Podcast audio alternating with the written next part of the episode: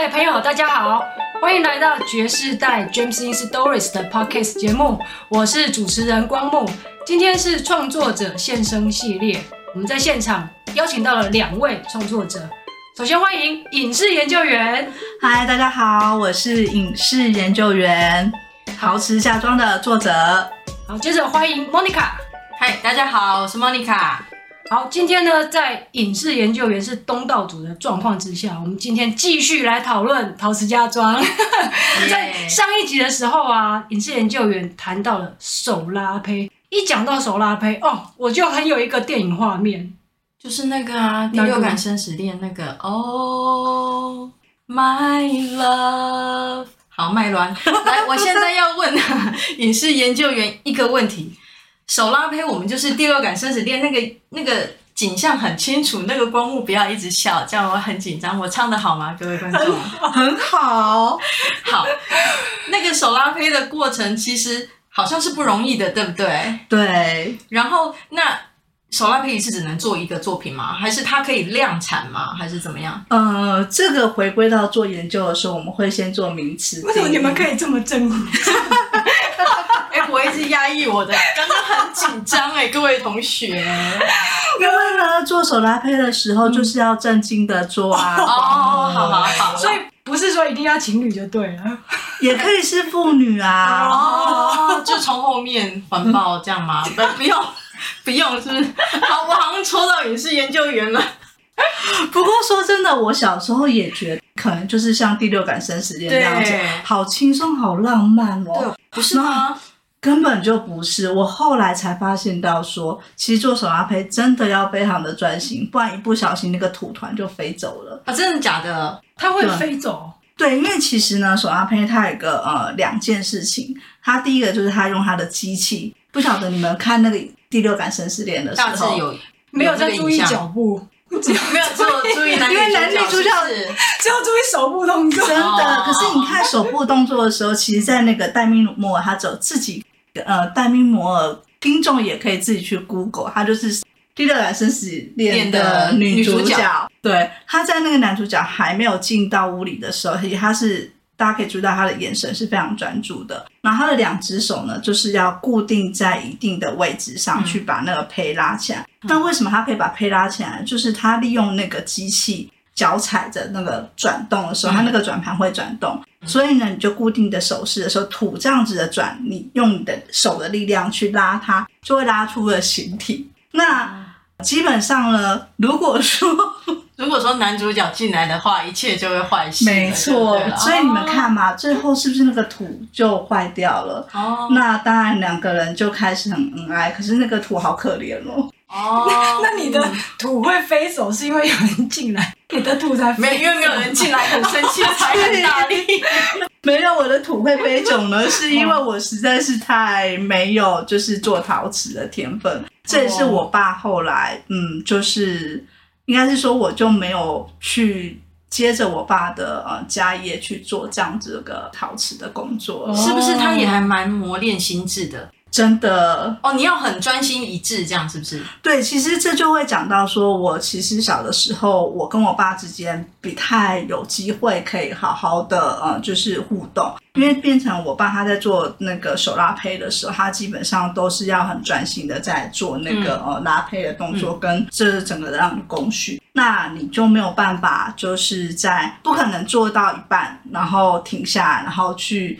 聊天之类的，因为土有时候你放久，它会跟空气接触，也很快就干掉了。对，那回过头来，刚刚莫妮卡问说，那手拉胚能不能量产，嗯、或者是要一个一个做？基本上呢，其实手拉胚它是一个一个做，没有错。那量产的话，如果你的定义是一次要好几百只的话，嗯、其实手拉胚它也可以做，但是就会累死那个 做陶瓷的师傅这样子。哦、那是不是它也？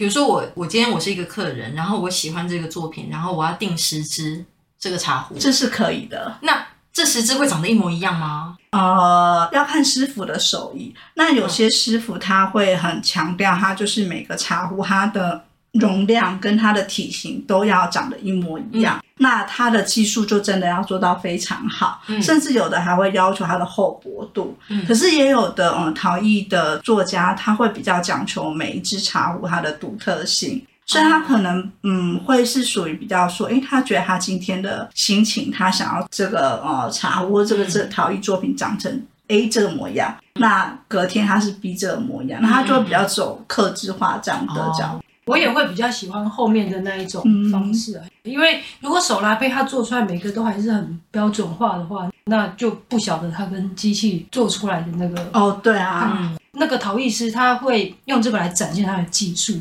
就是他用手拉胚也有办法做出规格就是完全一模一样的作品。个人技术的那种纯练度的展现，这样对对对对。嗯、但有时候也是要考量到说，因为早期呃，其实有时候我们要送礼物，或者是我们在一个场合里面，嗯、其实你还是会希望你的呃陶瓷作品是长得很类似的，嗯、对。嗯、所以这会看不同的状况。嗯、那刚刚讲到手拉胚以及量产这件事情的话，嗯、其实在做陶艺作品，它的。工法是有很多种的，嗯，手拉胚是其中的一种。那另外有一种叫做所谓的注浆灌模，就是它透过石膏模先把固定大小的那个，嗯，就是陶艺作品刻的那个形状先刻出来，先固定下来。对，然后它再把泥浆灌进去，这时候它就可以做到非比较大量生产的方式，嗯、对。可是它就会有一个状况是，比如说像现在大家比较流行自己的克制化跟独特性，嗯嗯、那这样的话，你其实比如说呃光幕要长得比较呃长得比较凹凸的，对，那可能莫妮卡想要椭圆形，我就要开两个模。哦，所以如果每位客人他都只跟我订五个、十个，可是我开这个模，我可能的成本，成本对、哦、就会不一样。所以这种如果是他手拉胚有办法达到那个客人的要求的话，嗯、其实用手拉胚反而是更经济、比较有效率。对对对，哦、对，所以它是很看客人他的需求，还有他的数量，然后来做一些做一些调整。对对对对。如果从技术层面来看的话，手拉胚的技术层次是应该是比较高的，是这样讲吗？其实也不尽然哦。那个膜要把它弄出来的话，它也是需要经过设计，然后再去找外外面的那个师傅把那个膜定做出来。而且注浆茶壶它考验的就是呃作者跟师傅他本身对于土质的掌控度。比如说我在第一集的时候有提到，就是我外公他当时有做所谓的角泥。嗯，跟角泥的碗盘，它呢就很考验说你对于那个土质，嗯，它是用灌灌模的方式，那其他就是考验你把各种不同的泥浆注入到那个模型之后，你要怎么去安排它的色彩放在哪个层次，哦、然后怎么样把这些啊、呃、不同的碗盘的零件或茶壶的零件组装起来，其实那也是另外一种技术了。哦，原来如此。我我一直以为就是那种灌模的那一种，它其实可能不太需要有太高的技术层次，这是我原本的粗浅的想法。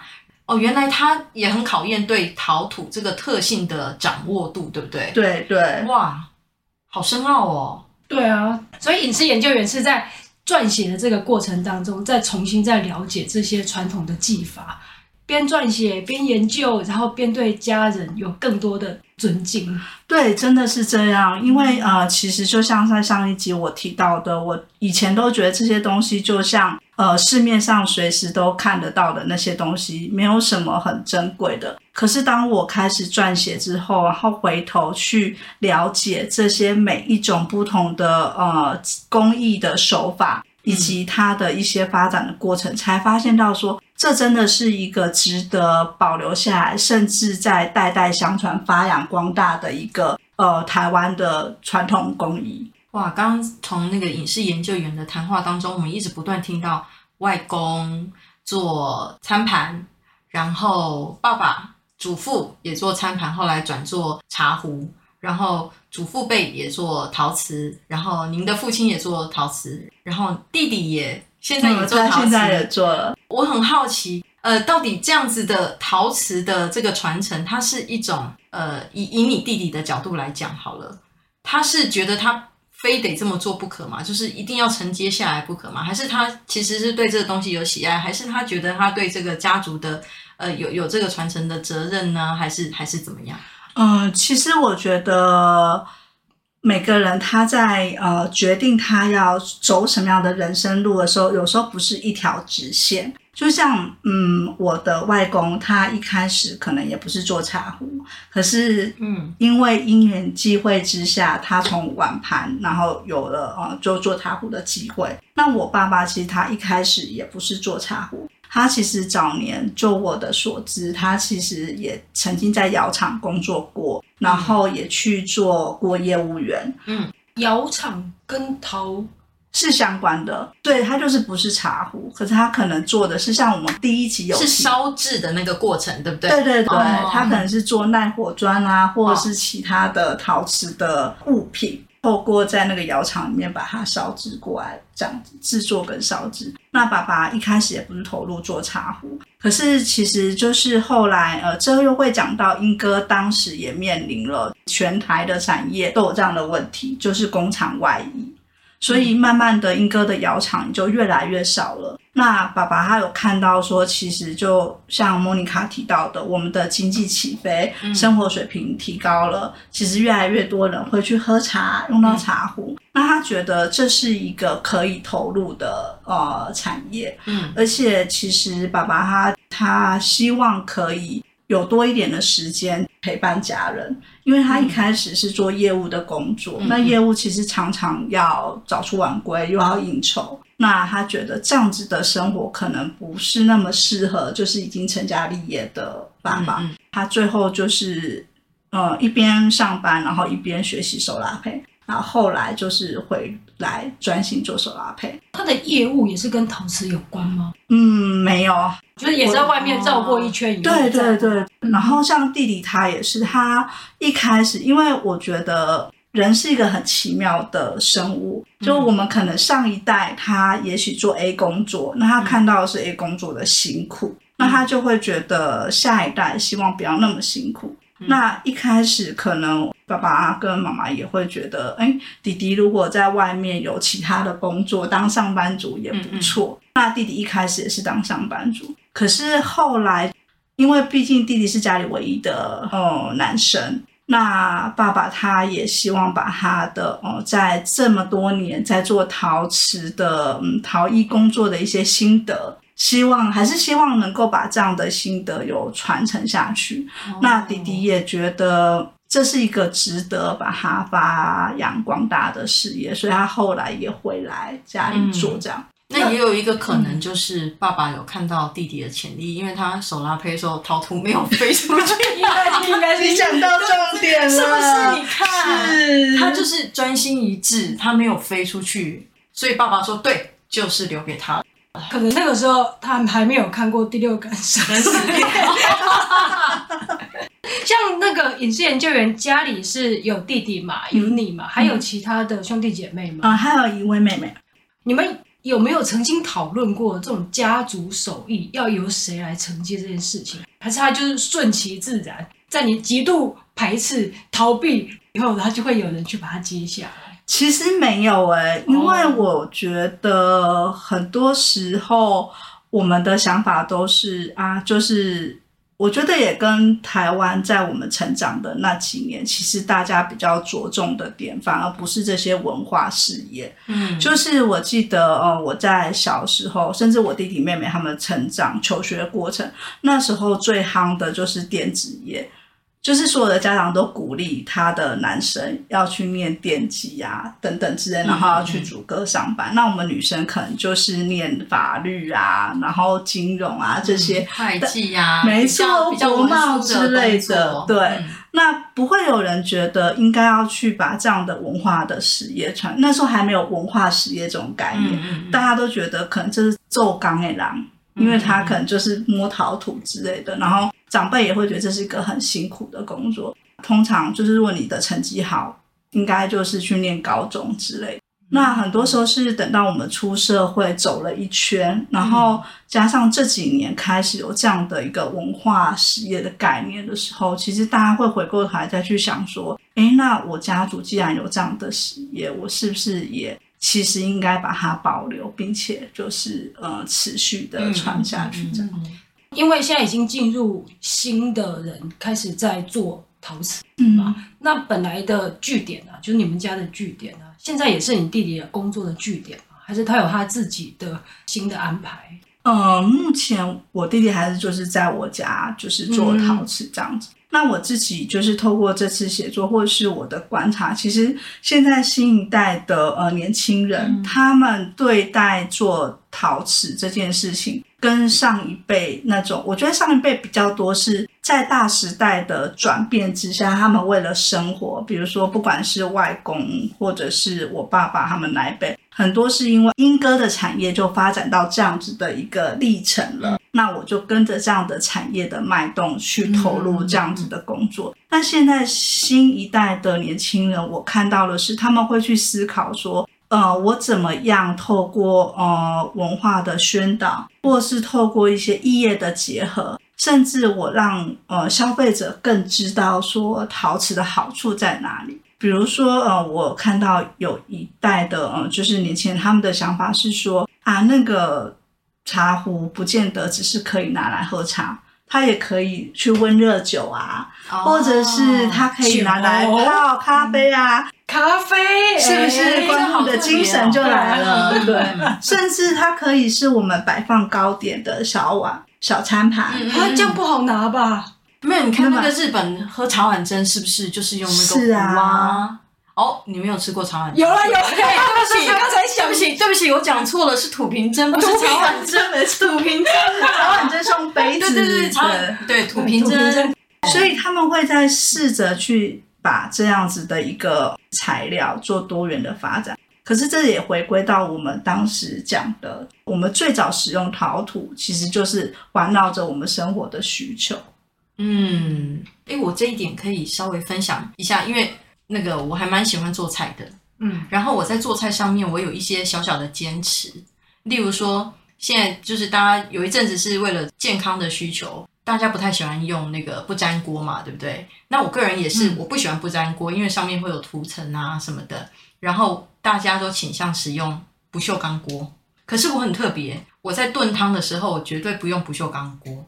我觉得不锈钢锅它是一个没有，我感觉它没有温度的东西。当然，我不是说它不热，它烧起来当然也很烫。但我的意思是说，一个食材它需要长时间。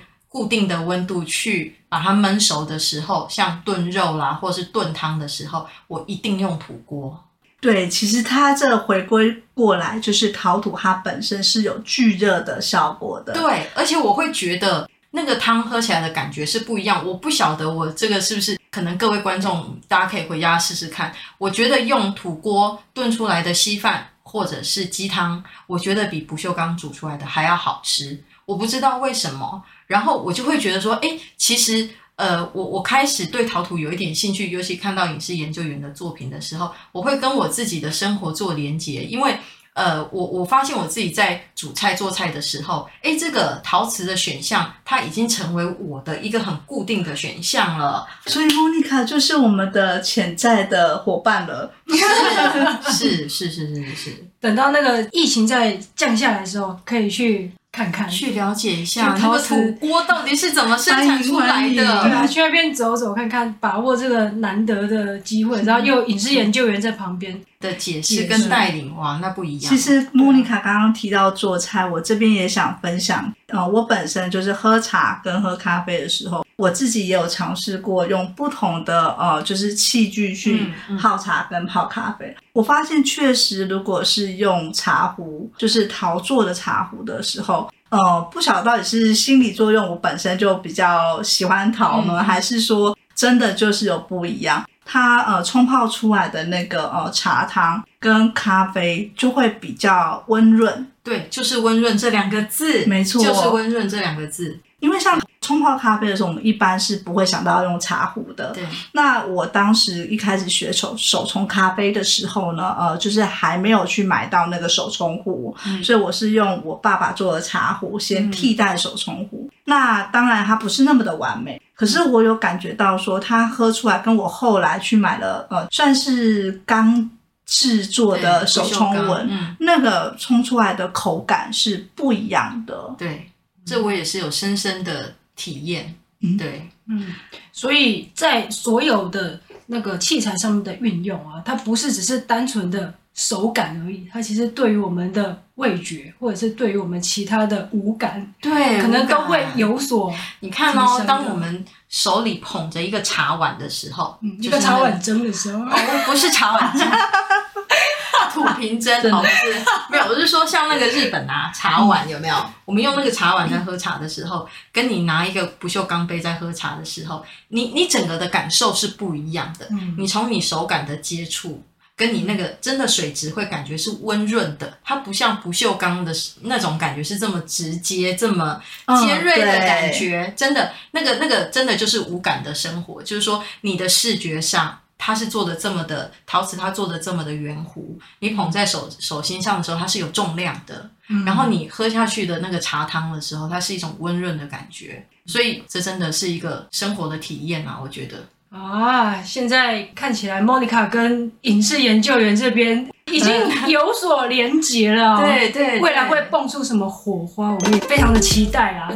这一集的节目呢，我们就先讨论到这边。那我们在下一集的节目当中还会有更多新的内容，也欢迎大家继续锁定啊！今天谢谢大家的收听，谢谢，拜拜，拜拜，拜拜。